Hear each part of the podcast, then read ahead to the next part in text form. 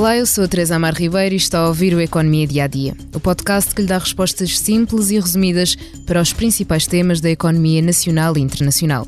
Todos os sábados lançamos um episódio que explora um tema económico em destaque durante a semana.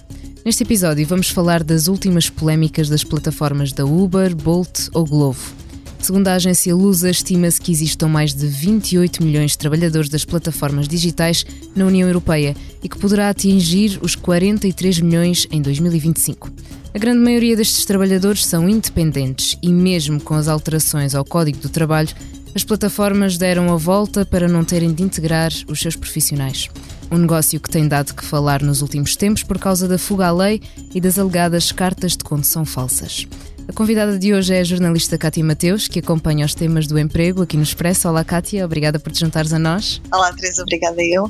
Vamos ouvir Carlos Barbosa, da Automóvel Clube de Portugal, em entrevista à SIC Notícias. Quando entra num Uber, eh, quer em qualquer cidade, eh, muitas vezes o, o condutor não sabe falar português e é obrigatório falar português para ter os cursos do TDVDE, portanto as pessoas têm que saber falar português e, portanto, não me admira nada que haja vigarizes nas licenças do, dos, dos, condutores do Uber. Tem que haver uma maior fiscalização, quer do IMT, quer da, da, da polícia, mandar parar aleatoriamente os Ubers e perceber se eles têm ou não e que carta é que têm e como é que têm essa carta e como é que obtiveram. Nós não podemos permitir de maneira nenhuma que haja pessoas que circulem eh, nas estradas que não tenham carta de condução e que tenham comprado a carta de condução Kátia, uh, por causa das alterações ao Código de Trabalho, a Uber, Glovo e Bolt mudaram as regras para não terem de cumprir a lei que os obriga a integrar os estafetas. O que dizem as plataformas e, e, o que respondem os advogados do outro lado e a autoridade para as condições de trabalho? Bom, Teresa, as plataformas naturalmente não estabelecem essa relação tão, diria, tão direta entre as alterações que introduziram em abril deste ano um, ao seu modelo de funcionamento. Portanto, estamos a falar sobretudo na forma como se relacionam com os profissionais que, que têm registados nas, nas suas plataformas. E a própria entrada em vigor da designada Agenda para o Trabalho Digno, que aconteceu a 1 de maio. Uhum. Porém, um, basta nós olharmos ou passarmos em revista para estas alterações que foram introduzidas uh, e que estão uh, explícitas, por exemplo, na página da Uber, na página da Volt ou, ou, até da, da própria Glovo, portanto, elas publicaram todas elas um, um, conjunto de factos em que explicam, de algum modo, aos seus profissionais como é que a partir de agora funciona a relação com a plataforma. E, portanto, passando em revista essas alterações que foram introduzidos, introduzidas, perdão, percebemos que, de algum modo, elas um, focam cirurgicamente os aspectos utilizados uh, para a verificação de, da existência de um contrato de trabalho dependente, ou seja, a chamada, aquilo que ela enquadra como a chamada eh, presunção de laboralidade. E estamos a falar, por exemplo, uh, de regras como a extinção da, da, norma que obrigava os estafetas e motoristas a avisarem previamente a plataforma, normalmente no dia anterior ou até em alguns casos com, com maior antecedência, sobre a sua disponibilidade para trabalhar. Ou seja, o trabalhador estava, o, o estafeta ou, ou, o motorista estava obrigado a notificar a plataforma do horário em que iria estar ativo na plataforma a trabalhar, uh, também além dos, dos seus períodos de descanso e, portanto, essa regra foi uh, extinta, deixou de ser obrigatório. No fundo, deram mais liberdade uh, de horário às estafetas é assim, mais liberdade de horário é relativo. Nós não sabemos se na prática isso se traduz numa maior liberdade de horário. Nós sabemos que as estafetas deixam de, de ter de avisar a plataforma. E isto tem uma razão de ser muito simples, que é, um, este é um dos critérios, ou é um dos indícios, portanto, a existência ou o cumprimento ou a definição por parte da plataforma de um horário de trabalho obriga perdão, era um dos indícios utilizados para verificar a tal presunção de laboralidade, para, uhum. para, para, verificar a existência ou não existência de um contrato de trabalho dependente. Uh, porque os trabalhadores independentes naturalmente têm o seu próprio horário, fazem o seu próprio horário, portanto não têm que notificar o, o, o empregador uh, de quando estão a trabalhar, portanto fazem a sua própria gestão. E portanto este, esta foi uma das, das primeiras alterações. Outra, uh, falamos por exemplo também da extinção de um sistema de avaliação que existia nas plataformas digitais e que permitia aos utilizadores avaliar determinado motorista, mas também ao próprio algoritmo avaliar uh, o desempenho desse motorista, por exemplo, um, face aos pedidos que recusava, uh, uh, ou, ou as, as, chamadas desistências, aos cancelamentos, tudo, uhum. tudo isso pontuava negativamente esse, esse estafeta ou esse motorista, ou seja, um motorista que cancelasse muitos pedidos e que deixasse muitas vezes uh, utilizadores pendurados seria tipicamente um motorista com mau desempenho. Da, da, da, mesma forma, um motorista que tivesse muitas avaliações negativas por parte de utilizadores seria também um motorista com mau desempenho. E esses motoristas tipicamente eram depois penalizados vá pela plataforma. Uh, isso também deixou de existir, portanto. Deixou de existir tanto no algoritmo como para os utilizadores? Os utilizadores continuam a poder reportar problemas. Atenção, uma coisa é, é uhum é uma coisa diferente, ou seja, tu não deixaste de, de, no fundo, não deixaste de poder avaliar o desempenho de uma pessoa que transporta e dizer se foi bom, se, se, se cumpriu os parâmetros, não cumpriu os parâmetros, o que acontece é que esse, essa avaliação deixa de contar na ponderação do desempenho daquele, daquele estafeta, ou seja, deixa de ser um fator uh, uh, decisivo na sua avaliação de desempenho, diríamos assim, que é uma coisa que não pode existir quando estamos a falar de um trabalhador efetivamente independente. Os trabalhadores independentes não têm chefia e, portanto, não têm uh, uma forma de controle e não têm, por isso, também uma avaliação de, de, desempenho.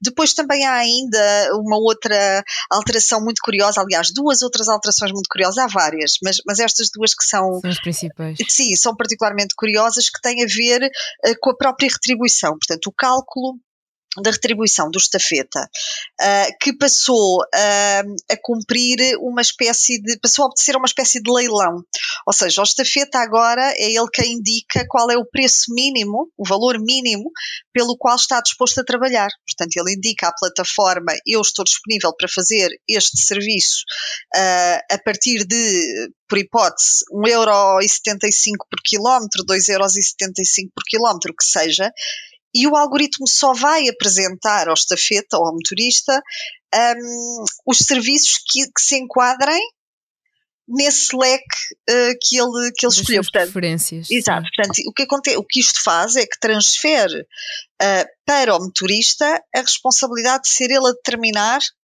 o seu próprio pagamento. Portanto, deixa de ser a estafeta a dizer qual é o preço que pratica, para passar a ser o motorista a definir a sua retribuição, que é outro também dos indícios utilizados para, para confirmar a existência de um contrato de trabalho dependente ou de uma relação de trabalho dependente.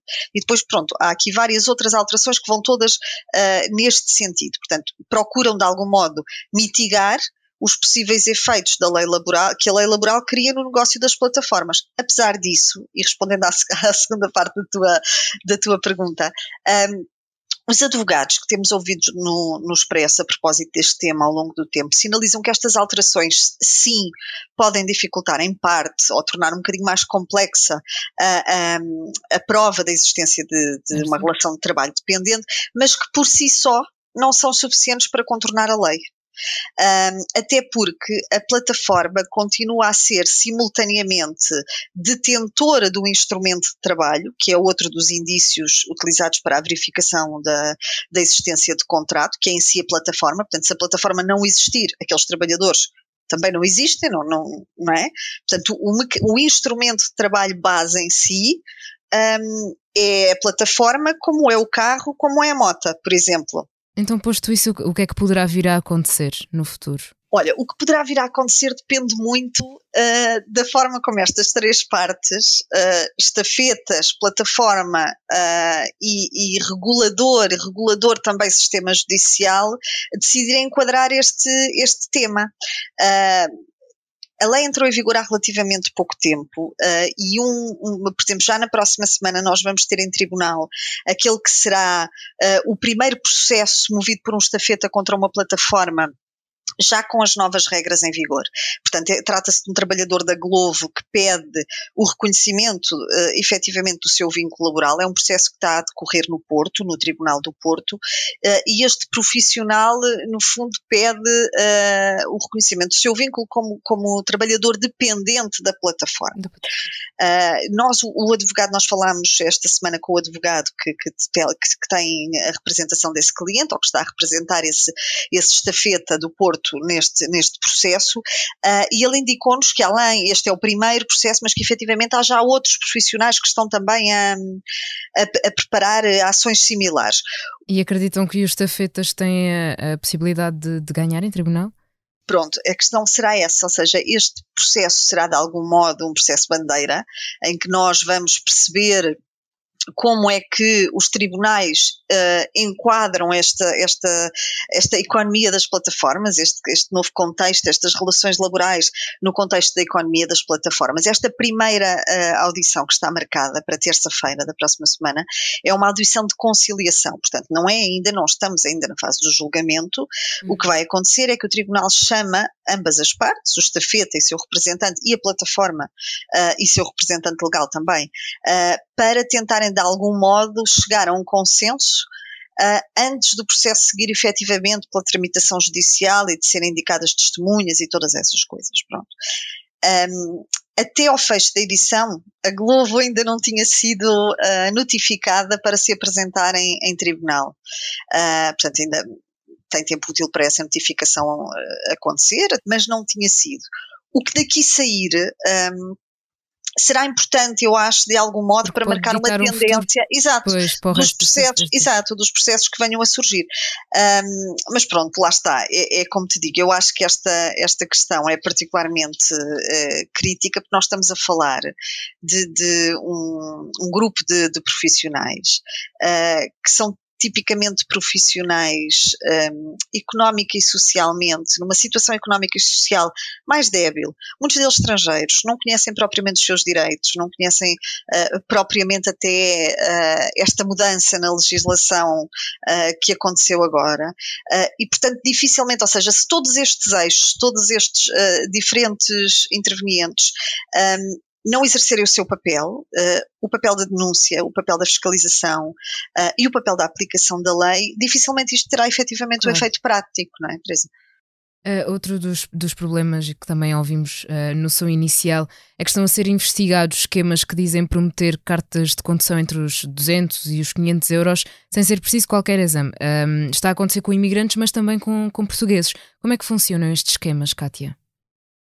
O Expresso deu essa, efetivamente essa notícia há algumas semanas. A tendência, não sendo nova, ganhou particular expressão com, com a expansão da designada economia das plataformas, sim, da TVDE.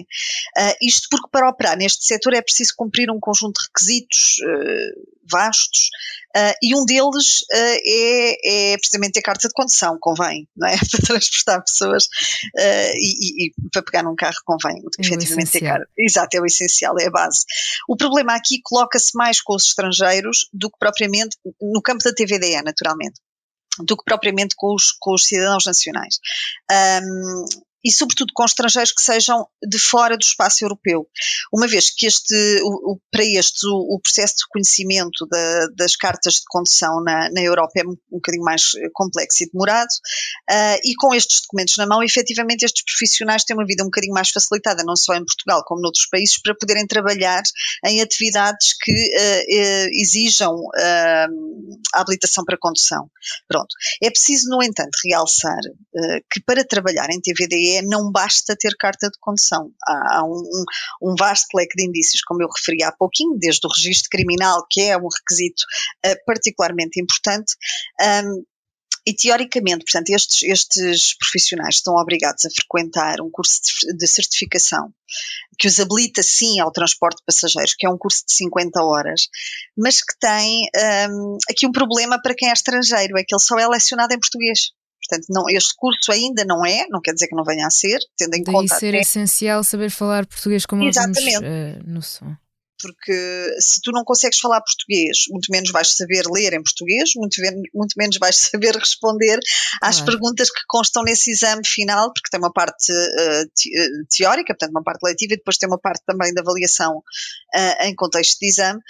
E, portanto, o que aqui naturalmente levanta questões um, é exatamente não só estas pessoas poderem eventualmente ter um registro ou uma habilitação de, de condução que não é legal, não é? Uhum. Uh, mas também um, não terem frequentado, por exemplo, esse curso de certificação, que é um curso onde tu aprendes, por exemplo, uh, questões relacionadas com a segurança, questões relacionadas com, com N, N, N outras coisas, e onde é feita a verificação também desse, desse registro criminal, portanto, neste processo. Ou seja, há efetivamente alguma coisa que está a falhar na acreditação destes profissionais, e esse é o ponto um, a que o IMT, que é quem tutela o setor, tem de estar particularmente atento. Mas já estão a, a ser feitas investigações? Pela polícia e pelo IMT? Sim, o IMT está atento. Aliás, nessa reportagem ao Expresso, o IMT uh, sinalizava que estava atento a essas questões. A PSP uh, eh, também estará, certamente, tal como está a ACT, que ainda esta semana realizou uma ação de fiscalização, mas uh, pronto, não há ainda dados oficiais que nos permitam dizer quantas infrações foram, foram já identificadas. Kátia, para terminar, há alguma previsão de qual pode ser o futuro destas plataformas? Olha, Teresa, o futuro das plataformas em Portugal, como noutros países, eu acho que nisto nós estamos na mesma, uh, no mesmo barco, como, como se costuma dizer, uh, será aquele que todas as partes, como dizia há pouco, a plataforma, os estafetas e os respectivos reguladores, quiserem que seja. Portanto, a Europa está na fase final da definição de regras para, estas, para este setor. Uh, regras essas que, uma vez aprovadas uh, na, na, Comissão Europeia, terão de ser transpostas, desculpa, para os respectivos enquadramentos jurídicos dos, dos Estados-membros. Uh, Portugal antecipou-se um bocadinho à Europa nessa matéria, tem uma, uma lei que é considerada uma lei bastante robusta. Assim, uh, seja essa lei uh, cumprida e assim todas as partes exerçam o seu papel no cumprimento dessa, dessa lei. Portanto, Portugal definiu regras objetivas, claras, para enquadrar o modelo de, de relação laboral destas, que estas plataformas têm que cumprir se quiserem continuar a atuar uh, uh, no país. Agora, é preciso perceber até onde é que os trabalhadores estão dispostos a ir para verem reconhecidos os seus direitos e, como te dizia há pouco, esta é uma questão que é fundamental. Nós, uh, porque, efetivamente, muitas destas pessoas são pessoas estrangeiras que não têm sequer conhecimento prático quais são os seus direitos. Muitas destas pessoas não, não sabem. Ainda mais Exato. A situação. E portanto, se tu não sabes que direitos tens, uh, tu não sabes como os exercer. Isso é uma coisa muito Nem simples. como os defender. Exato. Uh, uh, e por, por, um lado, portanto, é preciso, é, é preciso que, esses, que, que exista uma fiscalização efetiva. Um, destes, destes trabalhadores, até, eh, e esse é um papel que é muito importante, é um papel muito importante da ACT. A ACT esteve, esteve esta semana que, que passou uh, no terreno em duas cidades, nas duas maiores cidades do país, em Lisboa e no Porto, uh, especificamente a fiscalizar estafetas, não motoristas ainda, estafetas, um, exatamente para uh, avaliar uh, a, a, questão da presunção de laboralidade. Portanto, para tentar perceber se existe uma relação de efetiva independência face à plataforma ou, ou se, pelo contrário, há aqui algum indício que nos possa dizer que estes trabalhadores estão erradamente enquadrados uh, como, como trabalhadores independentes. Destacar apenas um aspecto muito crítico no cumprimento da lei uh, e daquilo que poderá vir a ser o futuro é que o enquadramento legal que nós aprovamos e também aquele que na Europa foi aprovado não determina que a, as plataformas tenham obrigatoriamente que fazer uma reclassificação destes trabalhadores, ou seja, que os reenquadrar automaticamente como trabalhadores dependentes da plataforma. Não. Uh, é o trabalhador que tem que requerer, ou as autoridades próprias que têm que reconhecer esse vínculo e a plataforma pode, em tribunal, contestá-lo. Portanto, tudo isso depende, como te digo, uh, da forma como estas três uh, esferas exerçam o seu poder, como, como os trabalhadores uh, peçam ou acionem os mecanismos que a lei coloca ao seu dispor para verem reconhecida a sua relação de, de, de dependência uh, laboral, se esse for o seu entendimento e se essa for a sua vontade, porque entre estes profissionais pode efetivamente existir uma franja de pessoas que são efetivamente trabalhadores independentes, que querem fazer só umas horas, trabalhar pontualmente, procurar um rendimento extra, tudo isso é legítimo. diferença nesses tipos de trabalhadores. Exato. Agora, essa diferença, essa diferença tem que ser feita, como já o era para as outras funções fora das plataformas digitais. A lei prevê essas situações, essas situações de trabalho independente estão devidamente enquadradas na lei, mas nós temos que perceber efetivamente o que é trabalho independente uh, por vontade de ambas as partes e o que é falso trabalho independente. Uh, e e temos que garantir direitos naturalmente a essas pessoas. Aos trabalhadores. Kátia, muito obrigada. Obrigada. Queremos aguardar então pelas novidades das investigações e também do, do, dos processos em tribunal que provavelmente também poderão ditar o futuro destas plataformas. Certamente, Teresa. Obrigada. Obrigada. Antes de fecharmos o Economia Dia a Dia, convido a ouvir o podcast Humor à Primeira Vista, de Gustavo Carvalho, que convida João Maria, o autor que também tem experimentado as vertentes da comédia. Disse que as pessoas já são escolhidas pelos seguidores que têm, parece que não é preciso seres um ator para seres ator. A sonoplastia deste episódio foi de João Martins. Muito obrigada, João, e a si obrigada por estar desse lado. Se tem questões ou dúvidas que gostaria de ver explicadas aqui no Economia Dia a Dia, envie um e-mail para tearribeira.express.empresa.pt. Voltamos já na segunda, com mais novidades económicas.